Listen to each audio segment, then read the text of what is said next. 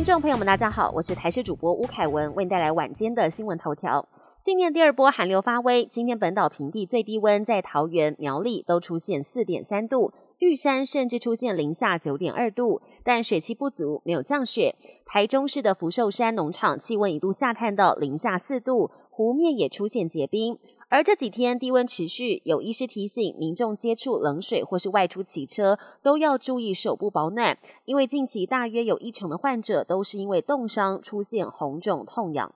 新北市汐止区发生一名四十二岁男子停好车之后突然倒地死亡事件，不排除跟天冷猝死有关。医师黄勋警告，年轻人猝死案件有上升的迹象。美国研究平均年龄三十六岁猝死个案中，高达百分之八十有冠状动脉狭窄，而造成心血管脆弱有五大隐藏因子，包含暴饮暴食、缺乏运动、长时间感冒、脾气暴躁和饭后泡温泉等等。医师建议维持良好生活作息，保护心血管，即使年轻，对猝死还是不能大意。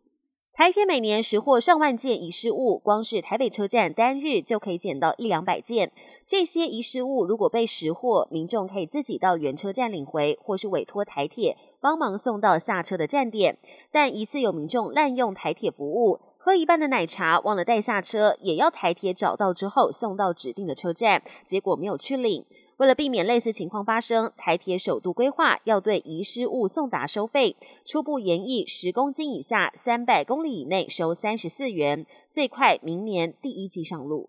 国际焦点。中国疫情升温，官方内部外流的文件显示，这个月到二十号就有将近二点五亿人染疫，各地医院和殡仪馆人满为患，甚至传出病床不够，将往生者的遗体摆在地上。尽管死者数量激增，但官方这个月却只通报八个死亡个案，这是因为当局界定只有病毒引起的呼吸衰竭才算确诊死亡，似乎是为了美化数字，刻意盖牌。英国学者专家则警告，中国染疫人数将以史无前例的方式增加，一场人道灾难即将来临。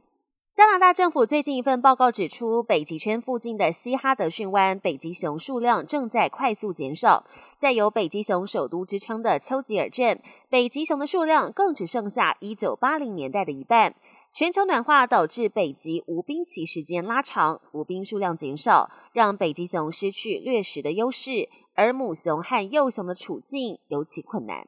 美国超过一半的地区将迎接四十年来最冷耶诞，不过加州部分地区却是风和日丽，最高温上看摄氏二十五度，甚至可以穿着短袖出门。这是因为加州东部的美洲大陆分水岭挡住了冷空气，加上太平洋高压增强，两大因素作用，让加州的民众可以度过一个暖暖的耶诞。